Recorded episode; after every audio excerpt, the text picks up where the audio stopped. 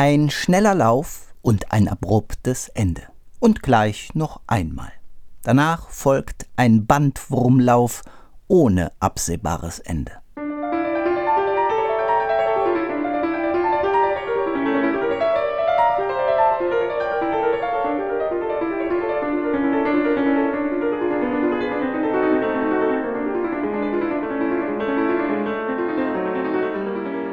Chromatische Fantasie und Fuge hat Johann Sebastian Bach dieses Werk betitelt und beides, das Fantasieartige und die strenge Form der Fuge, begegnet uns auf diesem Album von Igor Levit immer wieder. Einzige Ausnahme die Klaviersonate von Alban Berg.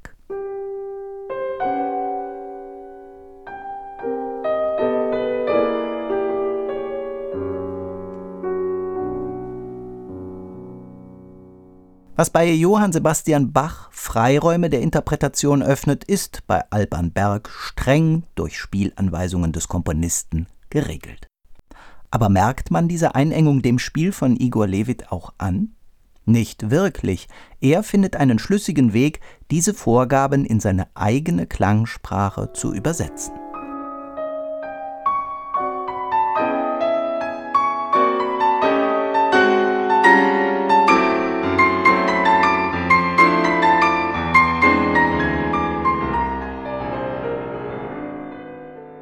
Eines der zentralen Werke dieses Albums ist die Hamoll-Sonate von Franz Liszt. Oft ist darüber diskutiert worden, ob dieses Werk nun mehr eine Sonate in Form einer Fantasie ist oder doch mehr eine Fantasie im offiziellen Gewand einer Sonate. Wie dem auch sei, Lewitt begreift diese Sonate als ein großes erzählerisches und zusammenhängendes Werk, unabhängig von seiner Struktur.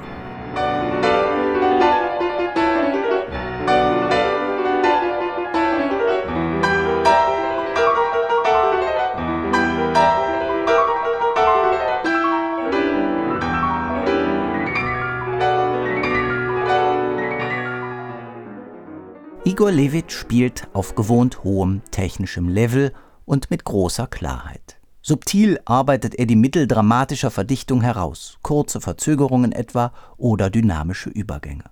Das vermeintliche Gretchen-Thema erfasst er innig und lyrisch.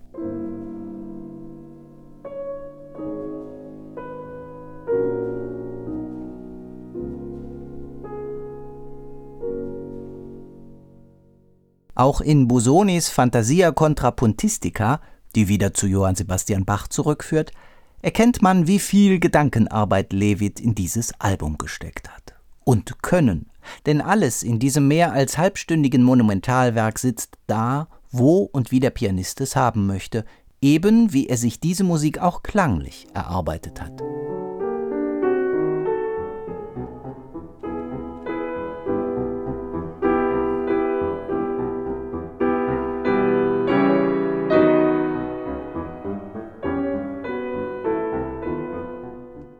Sie haben es vielleicht gemerkt. In all meiner überzeugten Anerkennung für diese Aufnahme schwingt auch ein winziges Aber mit.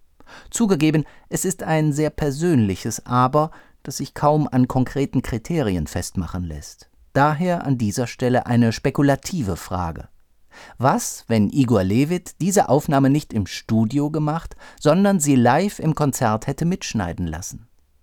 Dann hätte man möglicherweise dieses geringe, und hier vermisste Mehr an Spontaneität, dieses Mehr an Freiheit jenseits der Perfektion einfangen können. Ja, das ist eine These, mehr nicht. Falls sie aber zutrifft, wäre Levit dem Gedanken einer Fantasia noch ein letztes Stückchen näher gekommen.